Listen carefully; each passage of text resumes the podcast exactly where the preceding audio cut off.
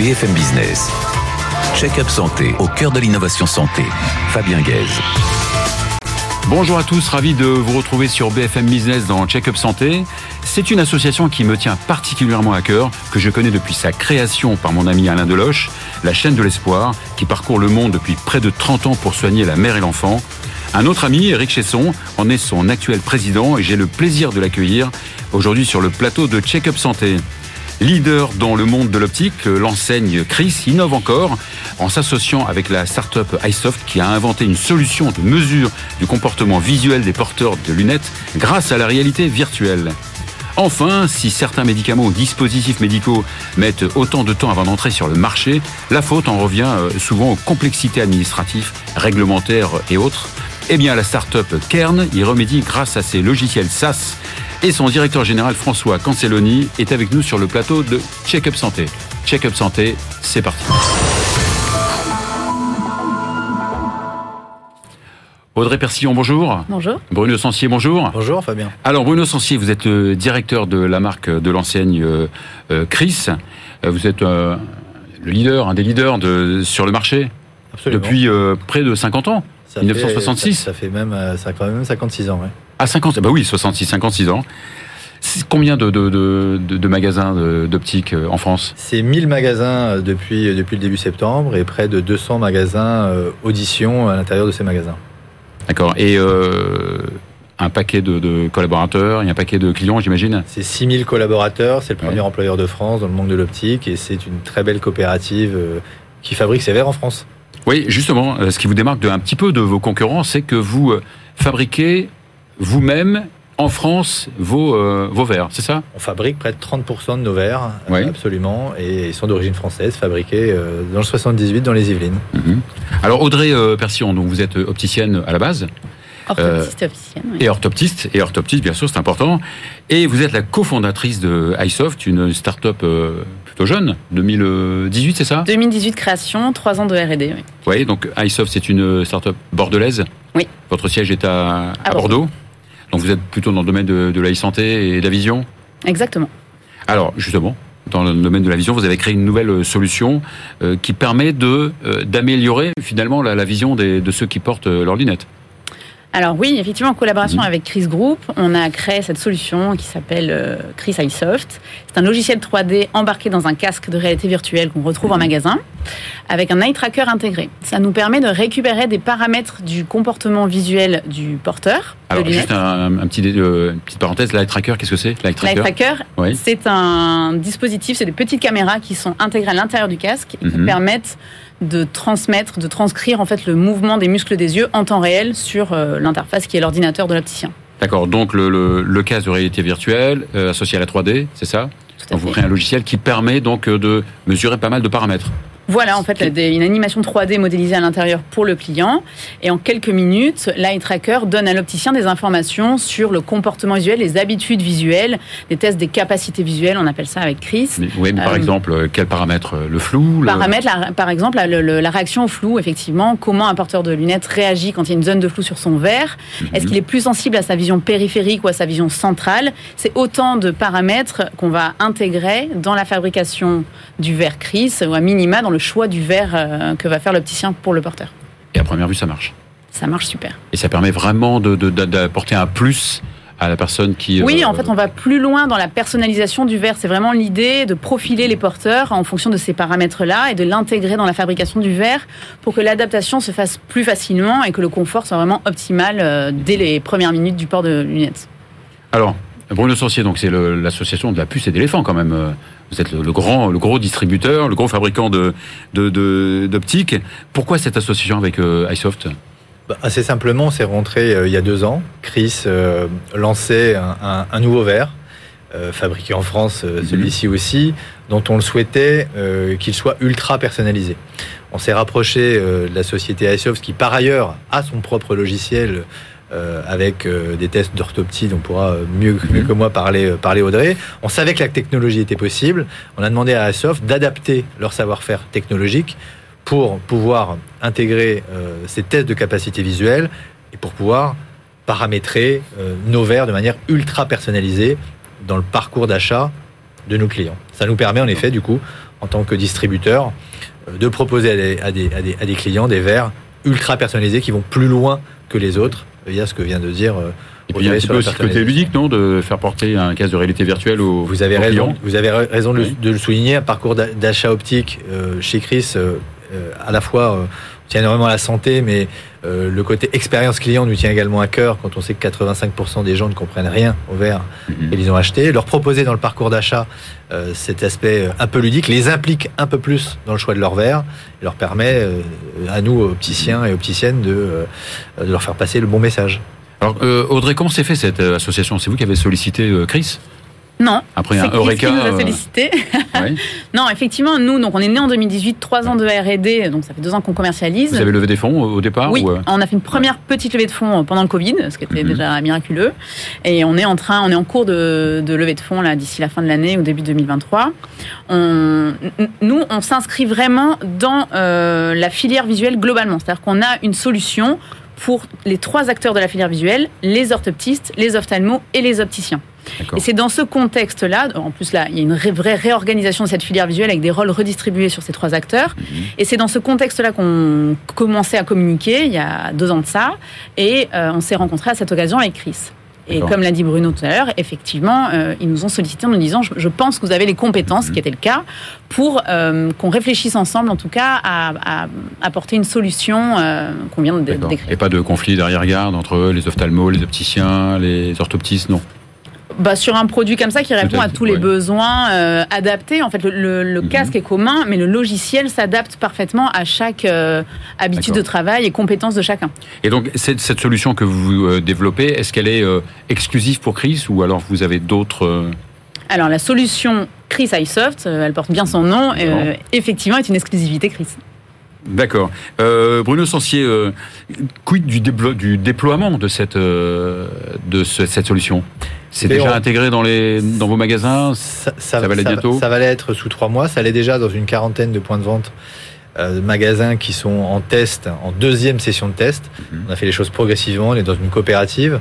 Euh, donc euh, je souligne aussi la coopération de nos opticiens dans ce co-développement, c'est très important depuis deux ans. C'est deux ans de travail. C'est euh, la deuxième session de test qui est extrêmement positive. Là, on arrive à la conclusion. Donc lancement officiel euh, dans, dans, deux mois. Et très rapidement 150 opticiens euh, seront équipés. Et puis euh, le reste de la coopérative sera évidemment sollicité pour, répondre à cette possibilité. Audrey, comment vous imaginez votre, le développement de votre société? Alors Dyesoft euh, globalement euh, très bien. Déjà en France, mmh. euh, voilà, ça fait deux ans qu'on commercialise en France. On a commencé par les orthoptistes parce que c'est notre métier de cœur de cofondateur orthoptiste mmh. évidemment. chez les ophtalmos, dans les cabinets d'ophtalmo et chez les opticiens. Et puis 2023-2024 en Europe, évidemment, parce que le, marché. Et toujours autour de la vision?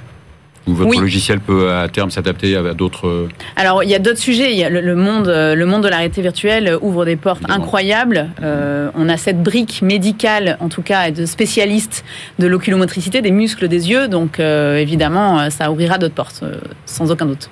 Bon, le sensier, donc Chris, toujours plus de services, plus de, toujours plus de magasins? Toujours plus de services. Et puis, comme je vous le disais, on va fêter notre millième magasin Chris en septembre. Et notre 200e, c'est un vrai hasard, mais voilà, c'est comme ça. Euh, Chris Audition, puisque euh, euh, Chris, c'est une chaîne d'optique et d'audition. Et c'est, là, c'est un, super créneau, non, l'audition, avec la population qui vieillit, avec... Absolument, et puis aussi avec la démocratisation, le 100% santé, qui permet à ceux qui ne pouvaient pas se payer des aides auditives de pouvoir y accéder pour 0 euros. Ouais, et de gros progrès dans ce domaine de, de l'audition, non? Il y a encore de gros progrès à faire probablement dans le parcours d'achat pour traiter un peu le déni. Mhm. le déni, puisque euh, après la problématique et le, frein du prix, il y a le déni. Voilà, le déni du port, le déni de la vieillesse, le déni de l'handicap, et, on y travaille dans le parcours d'achat. Très bien, merci beaucoup, merci beaucoup Audrey merci euh, Persillon, merci euh, Bruno Sancier. Merci de votre invitation. on va à présent accueillir Eric Chesson, qui est le président de la chaîne de l'espoir. BFM Business, check-up santé, au cœur de l'innovation santé. Eric Chesson, bonjour. Bonjour. Alors, vous dirigez la chaîne de l'espoir depuis 2010, euh, euh, si mes souvenirs sont bons. Euh, chaîne de l'espoir qui a été fondée par euh, Alain Deloche, chirurgien cardiaque, en 94. Vous êtes chirurgien vasculaire, vous chef de service à l'hôpital René Dubos à Pontoine. L'humanitaire, c'est votre passion depuis 1979. vous participez déjà à la première expédition en mer de Chine avec Bernard Kouchner sur le, bateau L'île de Lumière. Tout à fait. Oui. Avant de, avant de, parler plus généralement de, l'ADN, hein, de, la chaîne de l'espoir, là vous revenez, euh, c'est tout frais, vous revenez de, Kaboul, de l'hôpital euh, que vous avez ouvert en 2006 et que je connais puisque je vous ai accompagné. Euh, dans quel état l'hôpital il se trouve et, comment travaille le personnel de santé? Si vous voulez, ça fait un an, juste un an que les talibans sont arrivés, 15 août 2021. Euh, je dirais que la situation est dramatique, la situation est de pire en pire. L'hôpital continue de tourner avec toutes les difficultés, difficultés économiques parce qu'on ne peut pas payer les salaires puisqu'il n'y a plus de système bancaire, difficultés pour avoir des consommables et une difficulté considérable, c'est la fuite des cerveaux. Nous avons 980 salariés, à peu près 85 sont partis, dont la majorité des médecins. Et un seul exemple, en réanimation, nous avions, c'est la seule réanimation d'Afghanistan, nous avons formé neuf réanimateurs, huit sont partis. Ah Et donc c'est pour ça qu'il faut à tout prix recommencer l'émission. Et je me permets à travers votre émission de faire un appel aux chirurgiens, biologistes, radiologues, réanimateurs, anesthésistes. Il faut retourner à Kaboul pour les aider. Et il faut donner aussi donc des, des dons il faut faire des dons pour euh, le matériel, etc. Donc la chaîne de l'espoir, donc c'est l'enfant, mais c'est aussi la mère? Bien sûr, tout à euh. fait, et, notamment euh, puisque nous étions sur le dossier Kaboul, je, rappelle que nous sommes dans 28 pays, mais, mais, à Kaboul, nous avons une maternité et la seule réanimation néonatale d'Afghanistan. Alors, la, chaîne de l'espoir, donc c'est, comme je, je, disais, vous aviez parcouru le monde, c'est 29 pays 28 euh, pays. 28 pays, 29 avec la France, puisque vous ne, Exactement. vous ne sévissez pas que dans le monde, vous sévissez aussi euh, en France. Oui, tout à fait. On, euh, par exemple, un exemple qui est tout frais, nous avons fait venir hier un petit enfant ukrainien atteint d'une pathologie cardiaque impossible d'opérer là-bas. Il a été opéré hier à Georges Pompidou. On fait venir à peu près 150 enfants, des cas très graves en France par an. Euh, pour vous donner le ratio, on opère à peu près 6500 enfants en France, euh, 6500 enfants qui sont opérés dans leur pays d'origine, où on construit des structures, on rénove des structures pour pouvoir les opérer, je dirais comme nous le faisons en France. Ouais, donc je dirais, je dirais peut-être trois actions principales. La première, c'est évidemment d'aller soigner euh, euh à l'étranger, dans, dans, ces pays-là qui souffrent, de, de former surtout localement les professionnels de santé? Oui, c'est le grand défi, c'est le mot euh, qu'on met sur le fronton de la chaîne, c'est la formation. C'est-à-dire que nos collègues maliens, togolais, euh, ivoiriens, afghans ou dans tous les pays où nous sommes, les former pour qu'ils puissent opérer et leur fournir le, le, le, matériel pour ça. Mhm. Alors, actuellement, une grande difficulté pour la chaîne de l'espoir, mais pour toutes les ONG, notamment médicales, la sécurité. Vous savez que euh, les humanitaires sont en grand péril dans de multiples pays où ils vont, que ce soit le Mali, le Burkina, nous sommes au Kurdistan, en Afghanistan. Il y a une tension internationale qui rend euh, nos actions très difficiles. Euh, pour, revenir à, la formation, vous avez créé, vous avez lancé la, chaîne du savoir en 2015. Oui, tout à fait. Mhm. C'est euh, euh, juste auparavant, vous aviez un sujet sur les nouvelles technologies et on utilise énormément ces nouvelles technologies, bien sûr par visioconférence, mais aussi sur des multiples systèmes. Par exemple, les échocardiographies à distance. Nous avons plusieurs séances par semaine sur les différents pays où nous agissons. Et euh, on utilise donc cette, euh, toutes ces nouvelles technologies pour transmettre le savoir euh, et parce que c'est ça dont ils ont besoin le plus. Vous savez que ça vient très difficile pour nos collègues de venir euh, en France, de venir euh, pour bénéficier de de, de, de, euh, de cette formation. Et donc c'est pour ça qu'il faut que nous nous rendions sur place pour les former, mais et, et d'utiliser toutes ces nouvelles technologies. Dont la e-formation qu'on appelle e-formation. Exactement. Alors vous, troisième action aussi importante. Hein, je, je, on va pas citer toutes les actions. on en aurait pour euh, la soirée, toute la soirée, toute la journée.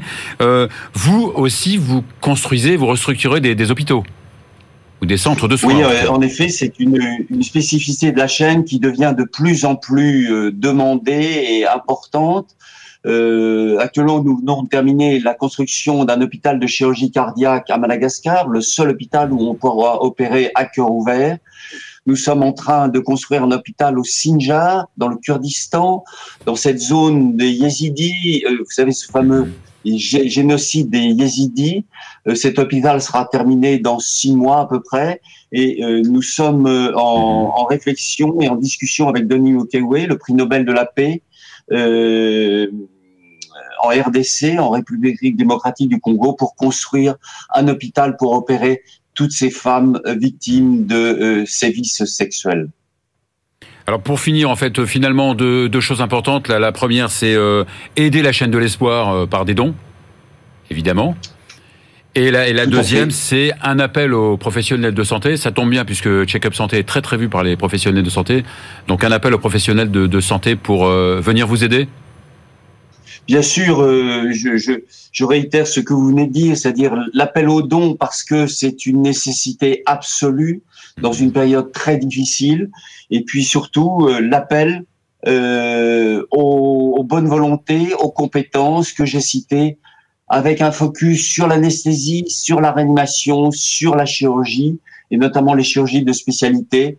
Et je lancerai un appel pour, si c'était possible, de trouver des gynéco-obstétriciens. C'est indispensable, c'est un manque criant dans beaucoup de pays où nous sommes.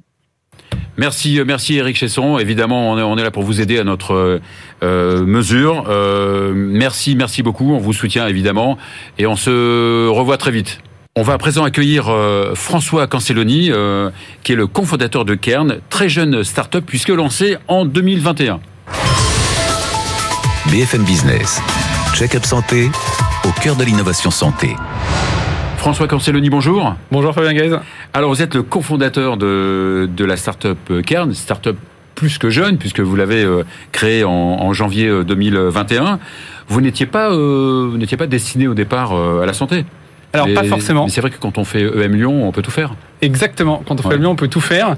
Euh, malheureusement, j'ai rencontré mon associé Paul-Antoine Trémollet. Malheureusement. Exactement. Qui lui était euh, consultant euh, dans l'industrie pharmaceutique mhm. et il s'occupait de la transformation digitale de grands groupes en Europe. L'idée de Kern est venue à ce moment-là. Et vous êtes donc basé à Paris Tout à fait, on est basé à Paris, on a été créé en janvier 2021. Aujourd'hui, une, une, assez belle équipe maintenant. 14 personnes, euh, donc on est devenu une PME depuis, euh, depuis mhm. euh, début septembre, une levée de fonds cet été d'un million quatre, qui nous permet de, de, commencer à accélérer et vouloir délivrer ce qu'on veut faire. Alors justement, vous voulez rendre la vie plus facile aux industriels de la santé Exactement. Mhm. Donc nous, on s'adresse aux laboratoires pharmaceutiques, aux entreprises du dispositif médical. D'accord, donc pas seulement le, médicament, il y a aussi le dispositif médical. Exactement, et les biotech. D'accord. Notre mission, c'est d'accompagner la transformation de ces industriels en rendant simple et conforme la gestion des procédures réglementaires. C'est vrai que les laboratoires euh, euh, pharma et les entreprises UDM, ils connaissent une certaine inflation euh, réglementaire depuis quelques dizaines d'années. Énorme, et en plus de ça, une procédure réglementaire, c'est vraiment ce qui va venir encadrer strictement tous les process des industriels, euh, du moment où ils vont développer des molécules ou des produits, jusqu'à la commercialisation. Mhm. Euh, et de manière très concrète, j'imagine que vous avez déjà été invité par un laboratoire à un congrès. le flyer qu'on vous a tendu avec les informations sur un produit a mis entre 4 et 6 mois à être construit. Il a dû être validé par un pharmacien responsable et validé par la NSM. cette même convention vous a probablement offert un billet de train. Euh, voire même un café. Voire même un café. Il a fallu que ça soit validé par tout le laboratoire et l'Ordre national des médecins. Ça, c'est deux exemples de procédures réglementaires qui encadrent tous ces industriels. Et du coup, donc, vous créez un logiciel qui simplifie ces processus euh, réglementaires. Exactement. On crée aujourd'hui une suite de logiciels. Euh, chaque logiciel va venir dématérialiser, simplifier et rendre conforme une procédure spécifique. D'accord. Pour que ce soit un peu plus concret, donc vous avez donné nous un autre exemple. Bien sûr. Euh, bah, Le premier logiciel qu'on a, ça s'appelle DocPromo euh, et ça vient simplifier le processus de validation de la publicité et du matériel promotionnel. C'est ce qui permet à un laboratoire de créer un contenu, de le faire valider en interne, de le faire valider par l'NSM et ensuite de pouvoir le sortir. De pouvoir euh, communiquer autour, de, Exactement. autour du produit. Exactement, ça c'est un outil qui est sorti, qui est commercialisé. On a une dizaine de clients. euh, depuis octobre 2021 euh, et en décembre on sort un deuxième outil sur la loi encadrement des avantages donc euh, toutes les réglementations qu'il y a entre un industriel et un professionnel de santé D'accord, donc sur- différents, évidemment, sur différents domaines, hein, puisque vous avez plusieurs logiciels à chaque fois. exactement Euh, mais les, les, les, ces, ces entreprises pourraient le faire elles-mêmes ou pas Euh, elle pourrait le faire elle-même. En fait, aujourd'hui, il y a, il y a trois choses. La première, c'est que 80% des, entreprises en France de la santé, elles utilisent encore du papier pour résoudre ces procédures réglementaires. Donc il n'y a pas vraiment de concurrence qui existe sur le papier. Certaines ont commencé à le développer en interne. Le problème d'un logiciel qu'on développe pour soi-même, c'est qu'il y a des coûts de construction qui sont énormes, de la maintenance qui est assez gigantesque et surtout peu d'évolution dans un marché dans lequel, vous le disiez, il y a une inflation réglementaire qui est très importante. Et donc aujourd'hui, nous, on propose une solution en SaaS. Donc c'est une solution qui va évoluer avec la réglementation, mais aussi les demandes du marché et de nos clients.